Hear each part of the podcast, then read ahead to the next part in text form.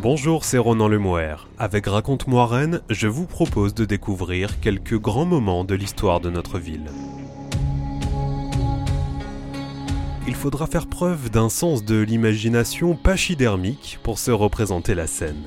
Il y a 30 000 ans, alors que les prairies Saint-Martin n'existaient pas encore, paissaient en paix nos amis les mammouths, tandis que le breton de Néandertal vaquait à ses occupations à quoi ressemblaient nos verts pâturages, quelle était la météo de l'époque et surtout comment vivaient nos chers mastodontes. La parole est à la défense, représentée notamment par un mystérieux Indiana Jones rennais nommé Simon Sirodo. Rennes au temps des mammouths. Pas simple de se représenter la carte postale. Une colonie de mammouths volant la vedette aux touristes en chemise hawaïenne qui traversent la baie du Mont Saint-Michel. Et pourtant, le tableau n'est pas plus surréaliste que fantasmagorique. Des éléphants géants ont bien brouté l'herbe de notre région il y a plus de 30 000 ans. Une folle hypothèse confirmée par les découvertes réalisées par Simon Sirodo à l'occasion de fouilles archéologiques menées à la fin du 19e siècle. Nous sommes en 1872. Le doyen de la faculté des sciences de Rennes, Simon Sirodo, a ouï dire que des ossements de baleines auraient été exhumés au pied du mont Dol. Certes, les incursions de la mer dans les terres ne sont pas invraisemblables, mais des ossements de baleines, c'est assez gros. Trop gros? Simon Sirodo veut en avoir le cœur net et décide de mener l'enquête. L'examen minutieux des fragments d'os de grande taille attise encore un peu plus sa curiosité. Les spécimens dateraient du début du Quaternaire, l'ère géologique qui marque l'apparition des ancêtres de l'homme. L'excitation à son comble, il décide de se rendre sur place, accompagné de son fidèle disciple Jules Gallet. Pioche en main, ces derniers continuent de creuser la tranchée ouverte quelques années auparavant dans une carrière de granit par un entrepreneur local nommé Le Breton. Leur pêche est miraculeuse, et une seule journée leur suffit pour découvrir un véritable trésor paléontologique. L'inventaire comprend des fragments de molaires d'éléphants, de rhinocéros et de chevaux, des silex en éclats, ainsi que des petits fragments de squelettes paraissant avoir subi l'action du feu. Simon Sirodo est convaincu d'avoir mis la main sur un trésor, un gisement de première importance. L'avenir lui donnera raison, et ce site constituera en quelque sorte le parchemin de l'histoire préhistorique de Rennes et de ses environs. Le doyen de la faculté de Rennes se lance dans des fouilles scientifiques avec un appétit insatiable, comme il l'écrira le 8 mai 1874 au docteur Pinoul qui l'avait hébergé.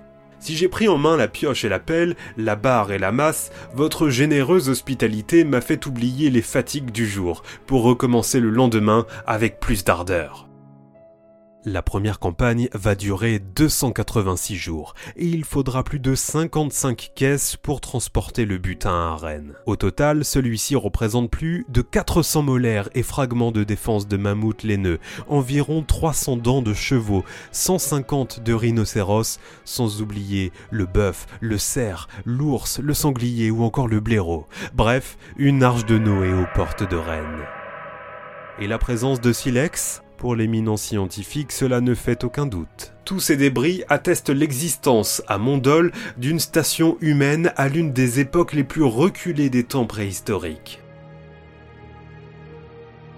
Épaulé par une équipe de sept ouvriers, Simon Sirodo poursuit l'étude de ce prodigieux gisement pendant deux mois, à la fin de l'été 1873. Avec sa grande rigueur et son esprit novateur, le scientifique se révèle au passage comme l'un des précurseurs de la recherche archéologique moderne.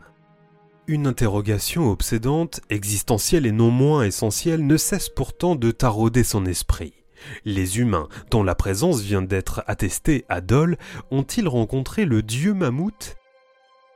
Simple, la question ne cesse pourtant d'agiter la communauté scientifique encore largement guidée dans ses travaux par la main de Dieu. C'est tout simplement l'explication du monde qui est en jeu. Pour les partisans de la thèse biblique, dont l'abbé Amar, prêtre de l'oratoire de Rennes et membre de la Société géologique de France, cette présence humaine ne peut remonter au-delà de l'ère chrétienne. C'est clair comme de l'os de roc, mais les campagnes de fouilles successivement menées jusqu'en 1877 finissent par convaincre Simon Sirodo du contraire. L'homme de Néandertal a bien cohabité avec le mammouth. Révolutionnaire et polémique, ce point de vue de Sirodo rallie pourtant par son sérieux et sa rigueur la majorité de l'opinion scientifique. Il vaut aussi au doyen rennais d'être élu comme membre correspondant de l'Académie des sciences, en remplacement d'un certain Charles Darwin. Doyen de la faculté des sciences, professeur de zoologie et de botanique, conseiller municipal, chercheur et créateur d'une école d'horticulture, l'Indiana Jones Rennais est également un grand vulgarisateur à l'origine de cours du soir donnés parfois devant 300 personnes. Paradoxalement, l'histoire locale n'a pas conservé grande trace de ce mastodonte de la science préhistorique, excepté une plaque de rue située en limite ouest de la capitale de Bretagne. Mais le nom de Simon Sirodo a continué de briller au plan international. Au cours de ces années rennaises, dans les années 1950, l'illustre professeur Yves Coppens aura l'occasion d'étudier les 700 dents de mammouth exhumées sur le site de Mondol. Et encore aujourd'hui, dans les universités japonaises ou au Muséum d'histoire naturelle de Paris, son nom est toujours aussi prestigieux. Mais revenons à nos mammouths et laissons la parole au paléontologue Yves Coppens. Il y a très longtemps, autour de 110 000 ans avant Jésus-Christ, la région ressemblait à une vaste plaine très froide, un peu comme la steppe de Sibérie. La mer ne la recouvrait pas comme aujourd'hui. L'homme de Néandertal avait choisi de s'y établir car la région était riche en gibier. On y chassait le mammouth. Autant dire qu'Astérix était un petit bras avec ses sangliers. Herbivore, la grosse bête ne chassait pas la petite, bien au contraire. Le mammouth a permis aux ancêtres des Rennais de se nourrir, de se vêtir et de se loger, sans oublier les bijoux fantaisie et toutes ces babioles accessoires prisées par les Néandertals. Il n'en reste pas moins qu'il fallait un certain courage pour s'attaquer à cette montagne poilue mesurant jusqu'à 4 mètres de haut et pouvant peser 8 tonnes. Le pachyderme ne cesse d'étonner par son régime alimentaire 100% veggie, soit 180 kg d'herbe et 80 litres d'eau par jour, ce qui signifie que l'animal mangeait 18 heures sur 24. Que se dire les premiers hommes qui exhumèrent un fémur de mammouth, longtemps avant Simon Sirodo, quand l'explication scientifique n'était pas encore parole d'évangile? Que les ogres existaient autrefois, ou qu'il existait un monde souterrain habité par des géants? Licorne ou cyclope, rat géant pour les Yakoutes de Sibérie ou Behemoth, animal géant du livre de Job, le mastodonte a pris son temps pour devenir le cousin de l'éléphant, pachyderme à long poil laineux représenté aujourd'hui dans les livres d'histoire naturelle. Si par hasard, en vous promenant du côté de Dol de Bretagne, vous trébuchiez sur un os d'une trentaine de centimètres, sans mentir comme un arracheur de dents, il s'agit sûrement d'une molaire de mammouth.